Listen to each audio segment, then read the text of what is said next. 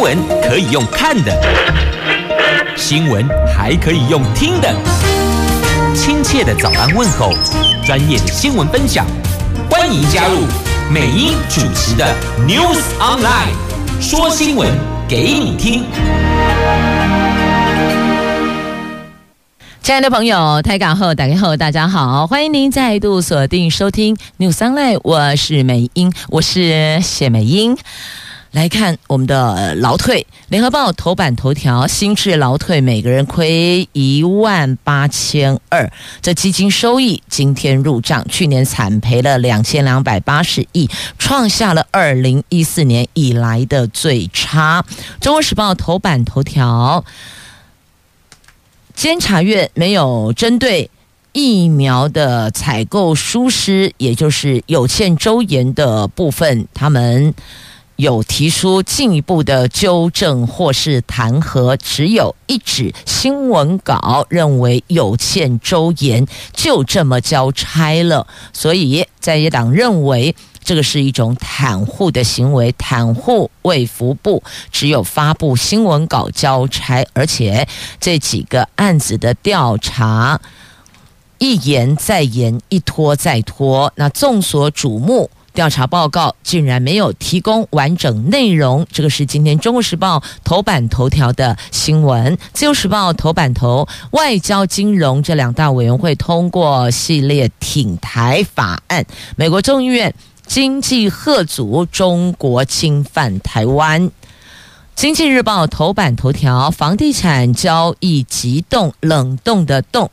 前两个月六都买卖已转动数大减百分之二十八，量能探六年来同期的新低呀。好，这个是在今天《经济日报》头版头条的新闻。所以，这到底后续状况又会如何发展呢？那么，是否有可能在这个区块会再回到过去的？那种繁荣的景况呢，到底如何？我们只能够继续的看下去啦。接着我们来看详细的头版头条的新闻呢。我们先来关注的是账户缩水的新制劳退呀。去年全球金融市场是喋喋不休，下跌的跌，喋喋不休，以至于包含了新制劳退在内的劳动基金惨赔，其中。关系一千两百五十一万个劳工账户的新制劳退，去年收益分配将在今天入账。以新制劳退去年总共亏损掉两千两百八十亿元来计算，相当于每一个人平均被倒扣一点八二万，创下了二零一四年劳动基金运用局开办以来的最差的一次。不赚反赔，也就是每一个账户倒亏一万八千二。那负责分配入账的劳保局专则提前发布新闻稿打预防针，强调劳工在领取退休金的时候有保证收益机制，不会低于以两年定期存款利率的收益，等于就是政府保证，那只要不到。这个两趴都呃两年定期存款利率的收益，政府就会把它给补起来，把这个缺口补上的意思哦。那新制的劳退基金每年收益投投资收益会在隔年的三月分配到劳工个人账户当中，因为新制劳退基金去年收益数是负的。而且负了两千两百八十亿，收益率是负百分之六点六七。如果以目前新制劳退有效账户总共有一千两百五十一万户来计算，每一位劳工形同平均亏损。一点八二万就是一万八千二，实际亏损则是要看每个账户的规模而定，它抓的是一个平均值啊。那么劳保局说，新制劳退收益分配会以个人账户金额占整体基金比率进行分配，每个劳工提缴日期跟提缴的金额都不同，所以啊，分配就会有差异，不是每个人都是这样子。那历年的本金不受基金投资亏损的影响，这是一个保证收益机制。那劳动部也强调，如果拉长基金运用时间来观察，新制劳退将近这近十年平均投资报酬率是百分之四点二六，长期投资绩效还是算稳健的。那只是这个今年的状况，后续还要持续看国内外金融市场的表现。未来投资收益可望随着经济持续回温而回稳，得看国际市场的表现。如果呢，这市场表现不佳，当然这个区块的数字就不会漂亮。但至少政府有邓英看挂波景保证收益机制，至少还是两年定期存款利率的收益不会低于这个数字。如果假设两年定期存款是一点五趴好了，那政府就不会低于一点五趴这个意思。那如果是两趴就不会低于两趴，如果是一趴就不会低于一趴，就是看那个数字来走。那当然有赚，就是在这个以上往上的意思。所以难怪有人还自提，我们不是每年雇主要为每个劳工每个月了啊，每个月发薪水都要雇主要提六趴到我们的。新制劳退的账户吗？那有老公也愿意相对自提，我自己在提。那政府呃，雇主六趴，我老公自己在提六趴，等于最高最高就是十二趴。那么这个十二趴呢，就是以。这个政府有保证收益机制，就不会低于两年期的定期存款的利率收益。所以，如果您的思考方向是，我就把它当做是一种两年期的定存来看待的话，那是 OK 的。但如果说您有其他的资产配置，您要做其他的规划，那么放在这里面就不见得哎卡森哎猴啦。所以，大概思考模式、思考的切入点是这个样子来看待的哦，好，这是有关心智劳退的部分。不知道今天看了联合头版头，您是否扎等阿哥加艾瑞基嘞？会不会因此心情就不美丽了？但是告诉您哦，不要紧，因为政府有保证收益机制，所以每一位劳工朋友的劳退的账户并不是负的，没有负的。差额的缺口的部分呢，政府会补上去的。安内，我看安心不？保持好心情，面对这愉快的一天，因为快乐是自己找的。接着，我们来看《中国时报》头版头条的新闻。国民党立院党团指明，高端疫苗采购案，还有新竹棒球场工程弊案，以及静电视执照官说疑云，有这三大案，严重影响民进党政府的形象。监察院虽然立案调查，可是却迟迟没有公布结果。终于，监察院在一号发布了新闻稿。这份新闻稿指出，卫福部对新冠疫苗的准备、采购决策还有作业程序未臻周妥，这意思就是说有欠周延的意思了哦。那相关的法令欠缺完备及资讯揭露不足，应该检讨改善，而且检讨。将相关采购文书设定为秘秘密的秘密的必要性，但并没有对卫福部相关的疏失提出纠正，亦或者弹劾。而这三大案中，跟 NCC 有关的镜电视执照关说案，还有前新竹市府负责的新竹市立棒球场兴建争议，这两个案子调查结果到现在还是没能出炉呢。监察院的调查效率不彰和刻意袒护，受到了外界的普遍非议。好，这个是在今天《中国时报》头版头条的新闻。那么说，这份新闻稿只有请卫福部、行政院检讨改进，但并没有提就。纠正或是弹劾，他们认为这样子是不 OK 的，也是不对称的。你这影响这么大，那浪费公帑这么多，那最后只有一纸新闻稿就要结案了吗？因此，在野党认为这样子做是不对的，你应该要提供完整内容，而且要有纠正。或是弹劾，但通通都没有写。但这个议题现在显然已经泛政治化，监察院调查报告怎么样都避不掉的必须要直球对决了。那怎么写，外界都会有意见哦。这。主查监委林玉荣他在委员会说，疫苗案如果要探讨的标的是科学，必须针对事实去讨论；如果是政治，那就不是这样了。他是想要以科学态度处理这个案子，但显然已经犯政治化，所以他认为怎么写你们都会有意见，因此就是这样了。那这到底是未完待续，还是已经画下句号结案了呢？这些。重大的案子都是可受公平的哦，这公公开评评论都是可以公开评论、可受公开评论的。那么他们当中也提到了要改进采购作业，作为日后参考。好，这是在今天媒体所报道。针对这份新闻稿的内容的重点呢，那高端没有三期临床试验呢，监察院则说这个就不利国产疫苗的发展了。那有人说这个是对民间发展疫苗来讲没有加分作用，因为必须要完成一期、二期、三期嘛，都得要完整整备之后才能够继续的生产呢。那这个。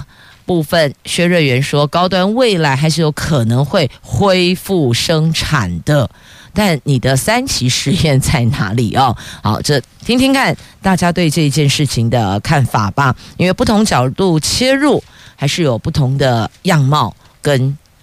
感受跟结论，那这到底是不是案子结掉了呢？好，有个问号。那至少另外两案到目前为止都还没有任何的这个调查进度说明嘛？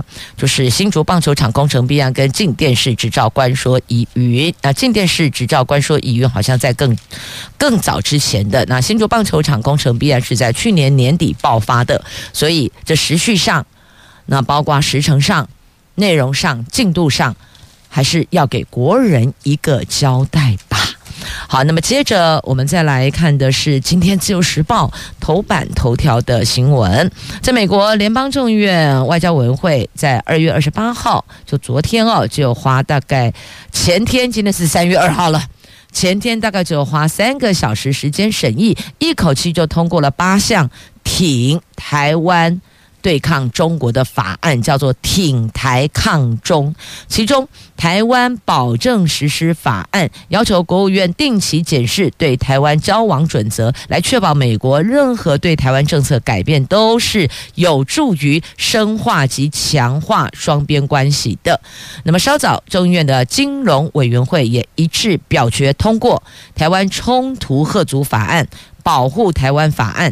不歧视台湾法案，有这三项挺台湾的法案，从经济角度贺阻中国想要侵犯台湾的意图，这个企图，那并且确保台湾的国际参与。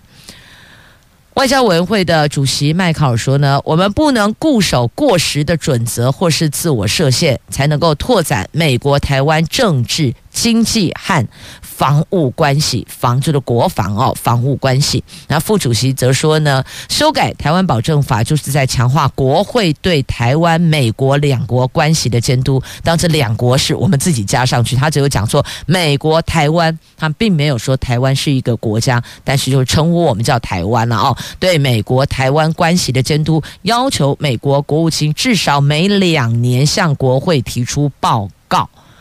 那不歧视台湾法案，就只是美国运用在国际货币基金的发言权和代表权，支持台湾加入和参与国际货币基金。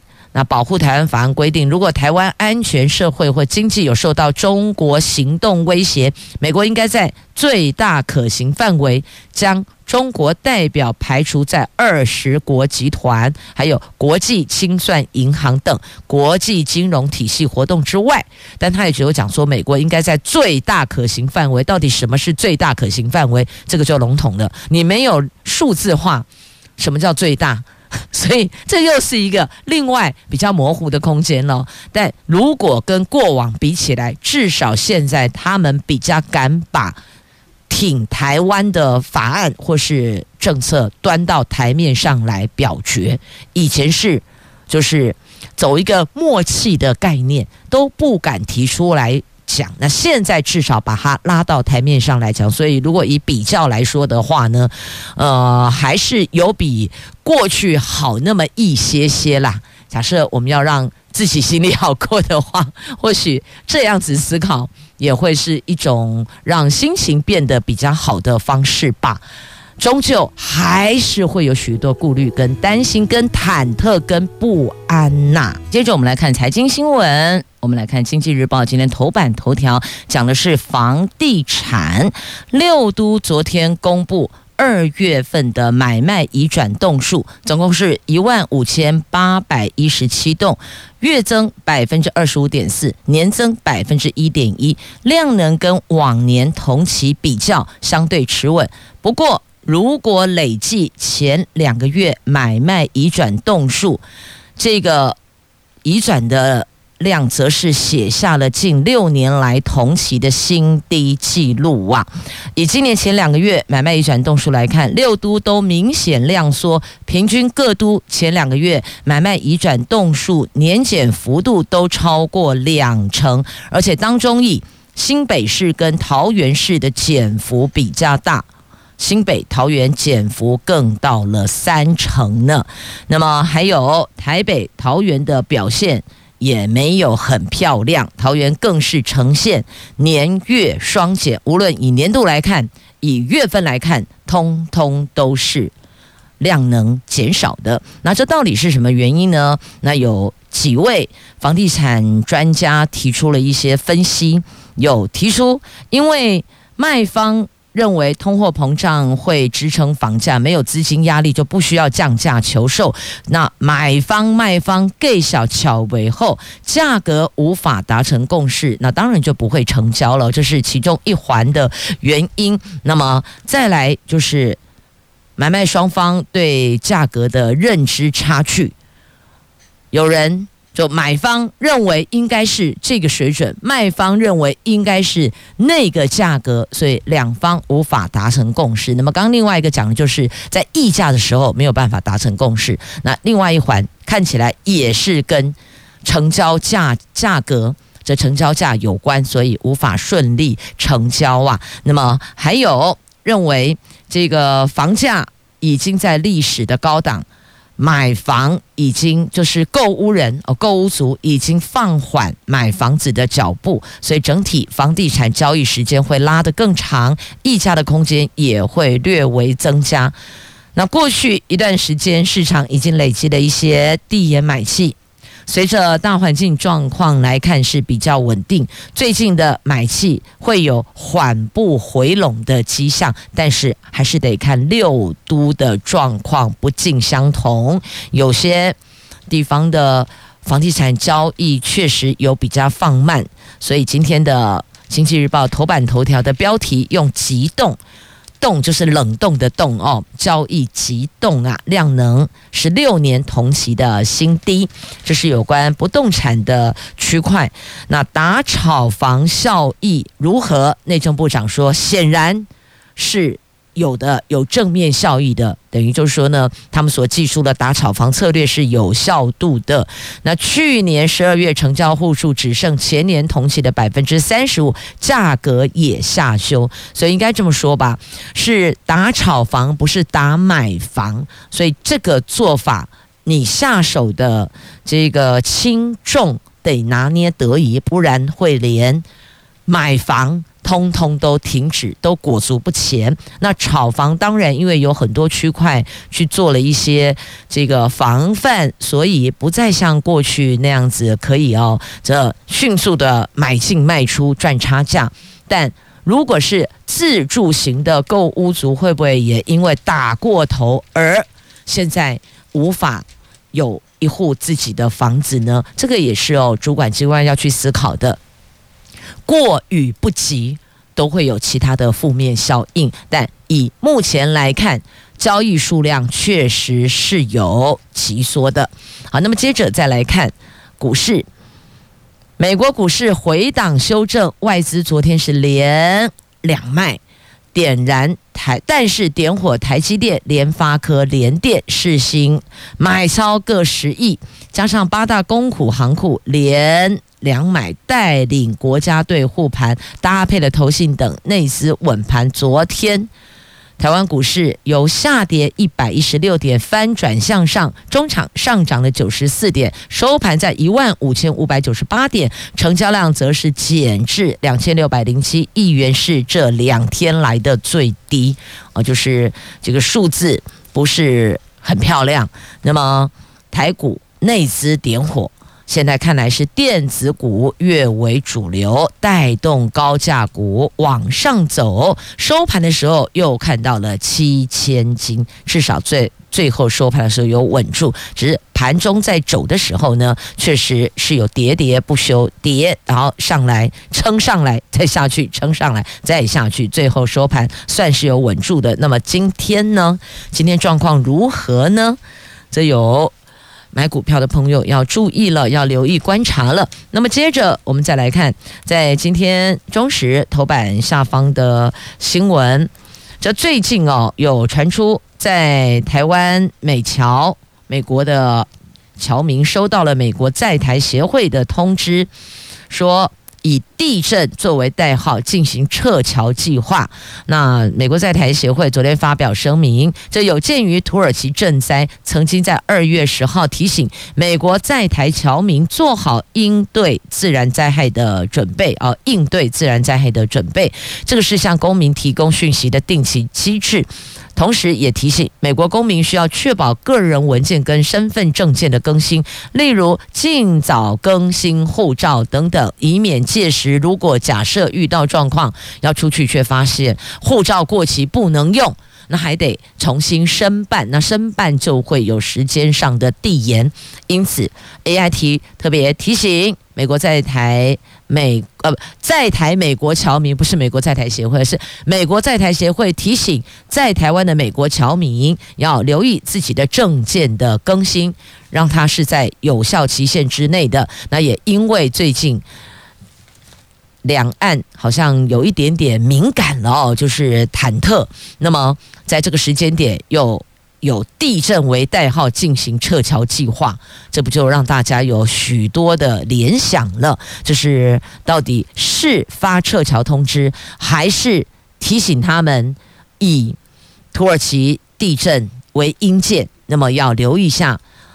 自己的这个证件，还有其他的准备，那还有重点就是应对自然灾害的准备必须要做好。所以他说这个叫做灾害提醒。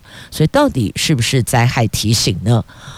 他的有没有？他这个有没有弦外之音哦？这我们就不太清楚了。但至少 AIT 现阶段说，他们不是指那个区块的问题，而是以土耳其地震所造成的灾情，提醒他们在台湾的美国侨民要留意，要应对准备，做好准备。那 AIT 也提供了详细的参考网址，说明国务院在危机期间可以做什么，不能做什么。包括解释有关撤侨的各种规定，通通抛在上面，所以这个难免会让大家有过多的联想哦，是不是已经在做什么样的准备？因为各国都会针对自己国人在海外其他任何国家或是城市有安全维护的义务。有这个责任哦，要告诉他们怎么样可以回到安全的家哦，回到美国。这是因为美国的侨民嘛，所以美国政府一定会保护他们自己的侨民。所以这一份这个提醒，也在这个敏感的时机点，意外的引发了诸多的联想呢。所以这到底是怎么回事呢？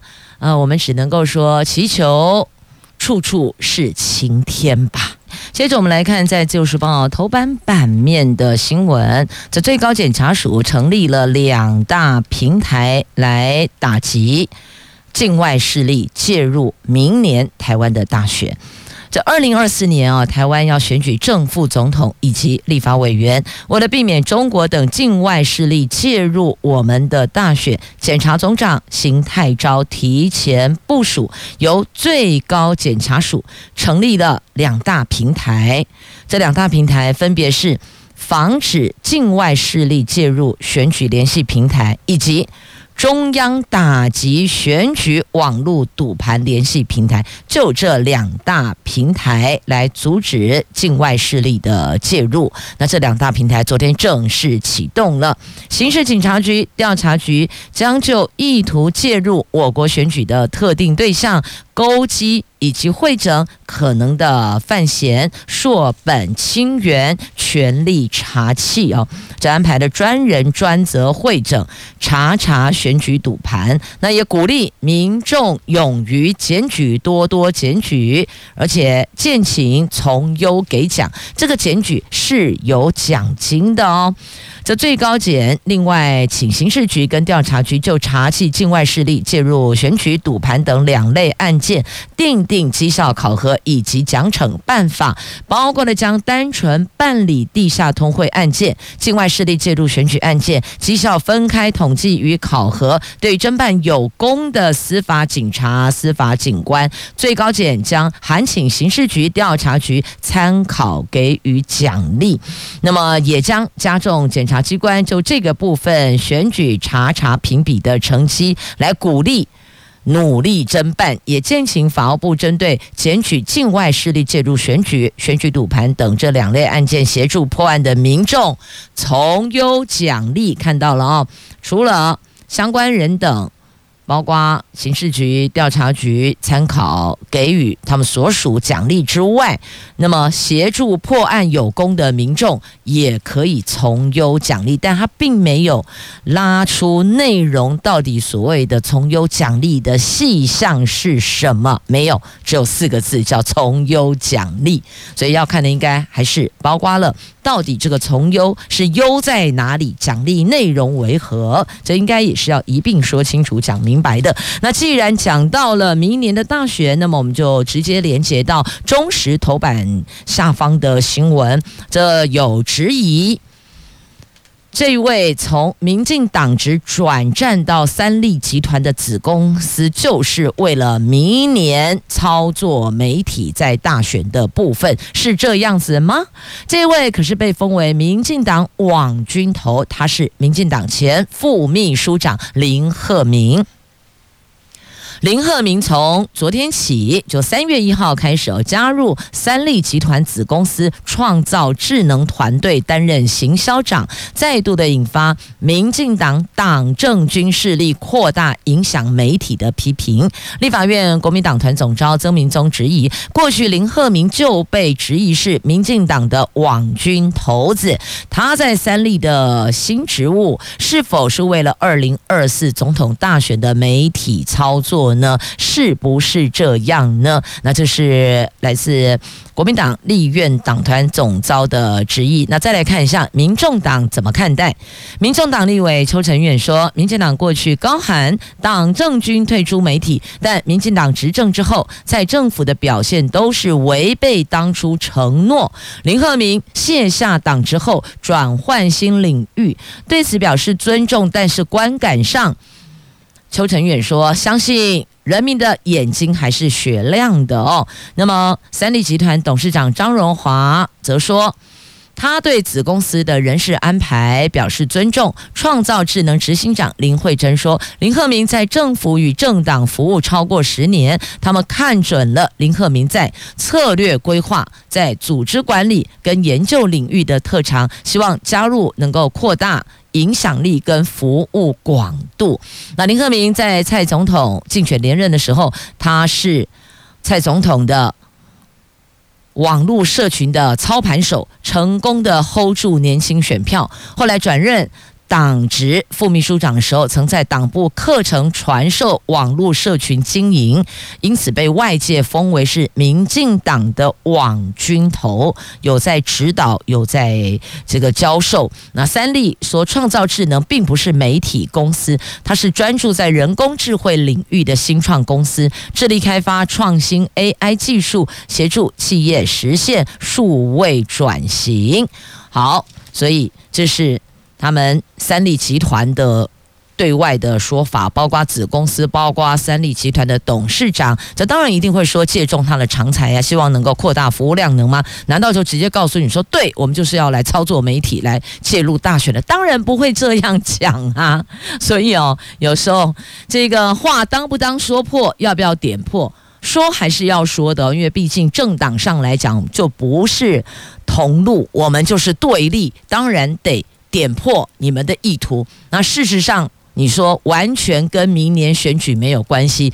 李启蒙幼稚园的囡仔伊玛被凶醒了啊！事实上就是啊，所以哪一个政党不是为自己接下来的选举努力操盘、努力 hold 住选票？一定都是不管蓝的、绿的、黑白花的都一样。现在反过头来，只能够说，当年在喊党政军退出媒体啊，就是真的有人退出媒体了。然后退出之后转过来一看啊，怎么有人没离开？好，有人又进去了，所以啊，认真。如果你真的认真，啊，你就输了，就是这样子啊。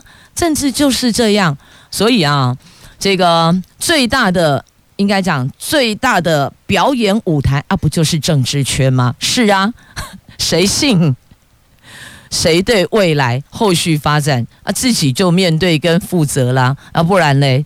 就是这个这个局面就是这样啊哦，好，并没有说信什么得永恒哦，没有，那个是宗教的，在政治区块没有信什么得什么，没有。好，接着送上俊浩吴建豪的歌曲《不败》。任何作为，各政党都是为了谋求各自的最大利益，当然绝对包括选举呀、啊。只是有的。做料卡有，做料卡水亏，有的比较粗糙而已。接着我们来看有关疫情的部分哦。昨天本土确诊新增一万一千九百九十五例，那建中的毕业旅行有二十六名师生确诊，明天起是陆续的解除隔离。那所以回到了这隔离的区块哦，那轻症者免隔离，最快上路的时间点会在这个月底。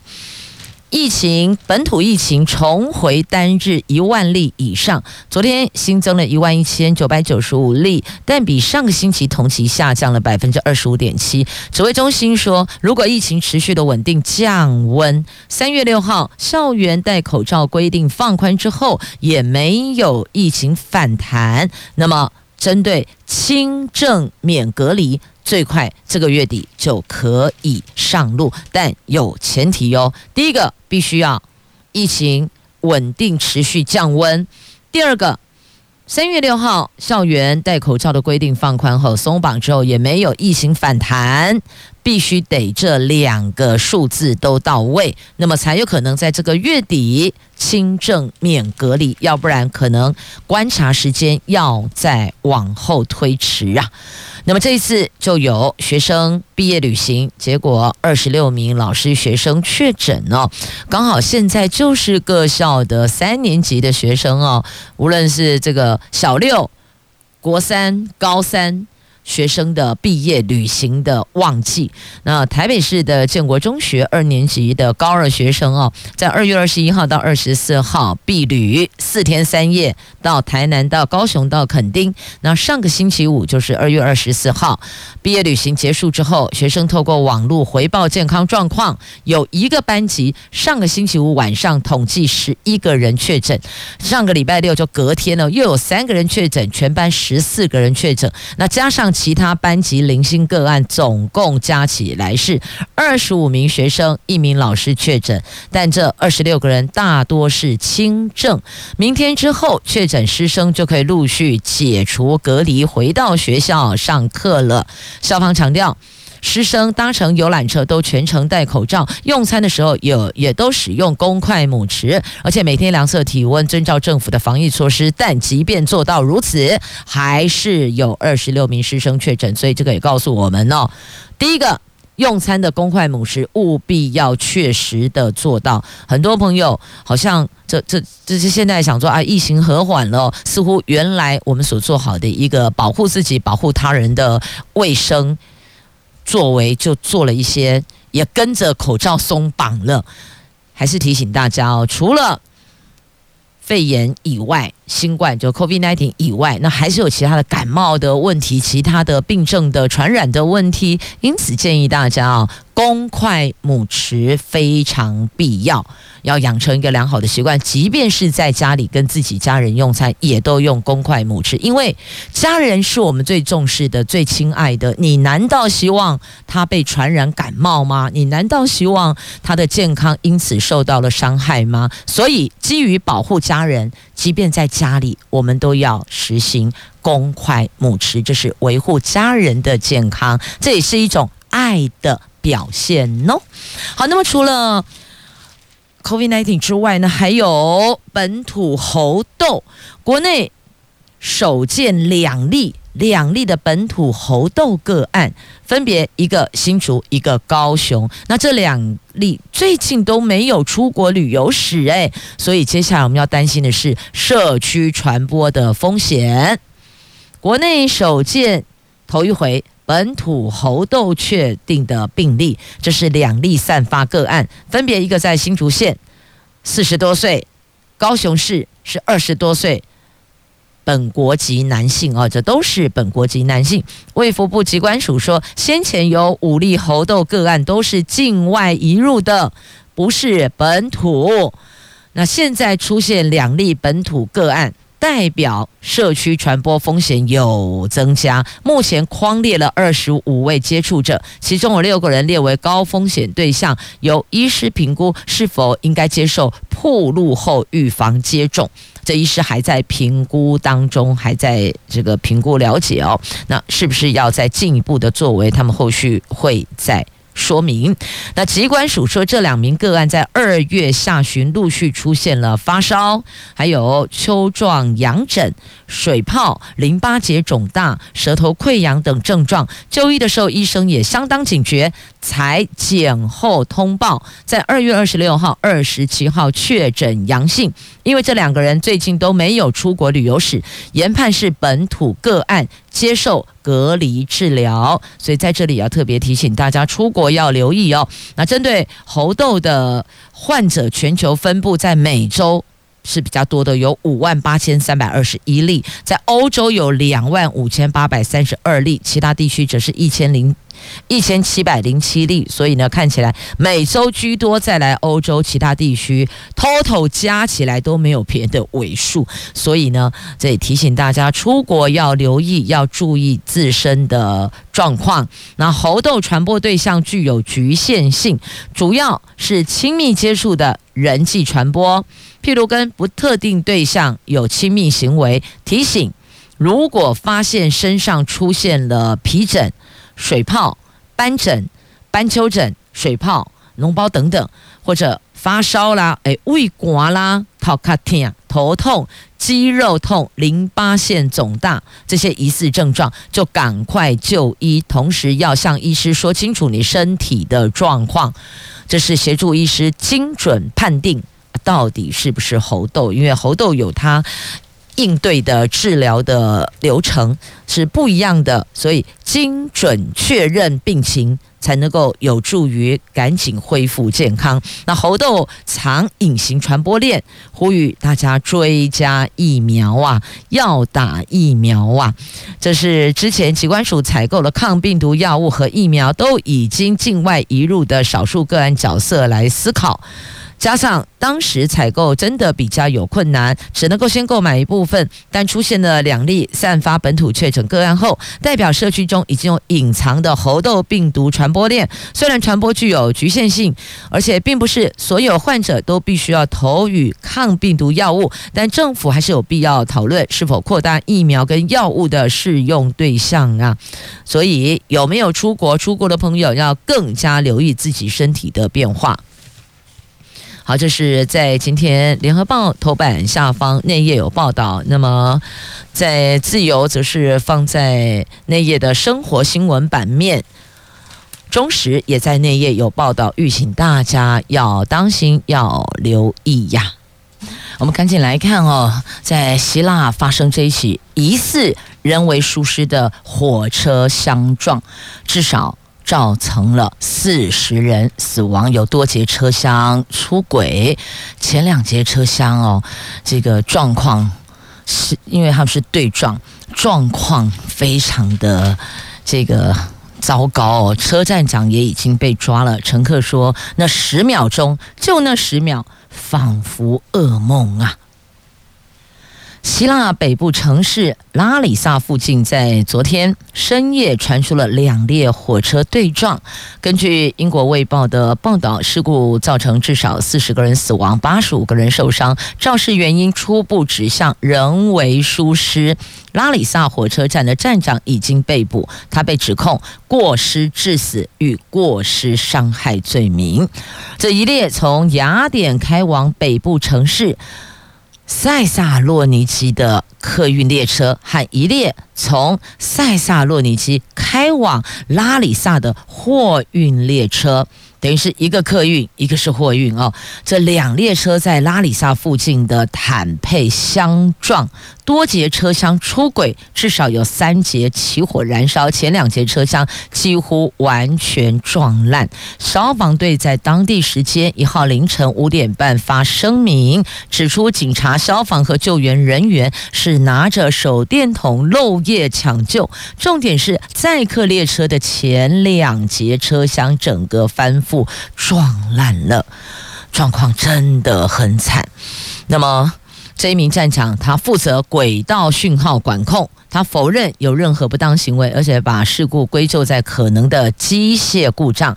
检警将扩大约谈铁路公司人员，厘清是不是有疏失有责任。那现在看起来有些是朝向人为疏失的方向去厘清，但也有可能是机械故障。但现阶段疑似人为疏失啊，这灾情惨重，在现场在现场彻夜警笛长鸣啊，住在附近的居民吓坏了。那么乘客说，那十秒钟真的像噩梦，就嘣，然后后续就没有记忆了。好，接着我们再把焦点拉回国内。高雄三月八号起要减压供水，因为碰到三十年来最干旱的时节，那连不缺水的屏东农业用水也拉警报，所以。仰天长望，期盼老天赶紧天降甘霖解旱吧，解干旱。气象局说，还是要撑到五月啊，看来现阶段都没有谱啊，要天降甘霖还得再等等呢。南部地区水情吃紧，旱灾中心昨天举行了第一次的工作汇报，水利署长会后宣布。由于南部降雨持续状况并不好，高雄地区从三月八号起就调整为减压供水黄灯，减压时间是每天晚上十点到隔天上午的六点。高雄市长陈其迈说，这次水情挑战是三十年来最严峻的一次，三月四月要节约用水，大家共体时间呐。那不只是高雄诶，向来都不缺水的屏东农业水情也拉紧。也拉警报了。目前牡丹水库的库容量虽然还有六成，民生用水充裕，但是哦，这屏东县长周春米说，最近一直收到农民反映，抽不到地下水，一直打打不上来，索性一起倒作多数完成插秧，渴望撑到四月。但县府将盘整相关资源，向中央提出需求。好，所以。所谓的需求后续，看来农业用水拉警报，会不会有一些相对应的减压供水，或是限量供水，亦或者这个是呃停供水？这如果继续恶化，不排除后续的作为应对作为会是如此。那接着我们再来看，要提醒大家，就看校园周边的交通啊，提醒所有的用路朋友经过。校园周遭的路段，拜托拜托，请减速慢行，放慢您的速度，尤其要专注，因为有时候往往你可能只是视线离开了前方，maybe 只有一秒两秒，那或许意外就是在这个时候发生。所以什么叫做意外？意外，意外就是意料之外哦。所以提醒大家，也拜托大家，行经学校的周边，尤其是国小。国小学童小一、小二比较年纪比较小哦，那么拜托大家务必第一个专心第二个放慢速度，就这两个，拜托大家了。因为啊，我们平均每天有二十五名儿童车祸伤亡，诶，受伤亦或者因此送命。每天我们有二十五位儿童，所以到底这通往学校的道路，有人。就直接说这是通学地狱吗？那媒体直接下标题“通学地狱”，太可怕了。所以拜托所有的用路朋友，不管你是开车或是骑车，哪怕是卡打枪、卡替背也是一样。拜托，第一个减速，第二个专注。就这两个，有人说我减速了，我有放慢速度了，可是刚好东西掉下去，我只是伸手下去捞一下，就那么一秒钟离开视线就碰撞上了，所以拜托大家专注很重要。好，那么接着再来看，这个是。射击亚洲杯，我们拿回金牌了！我们给杨坤碧掌声鼓励鼓励。现年二十四岁的射击好手杨坤碧，昨天在科威特亚洲杯男子不定向飞靶一路过关斩将，决赛以三十一比二十九气走约旦好手阿尔特拉贝西。在今年的首场赛事，他就拿下金牌，增添在九月杭州亚运争取二连霸的信心。当然，也要瞄准明年巴黎奥运站上颁奖台，为国争光啊！好，那么接着再来看，这个是。我们看到动物园，还有到这个许厝港，许厝港是赏鸟，到动物园来看这个超萌的狐獴，你知道吗？这动物园打造觅食玩具哦，让这些动物一边在玩耍游戏当中，一边吃饭。填饱肚子呢？这是寿山动物园二八连假，寿山动物园涌入了三万八千人。园方结合狐獴探索觅食的习性，所以为他们量身打造了串烧觅食玩具。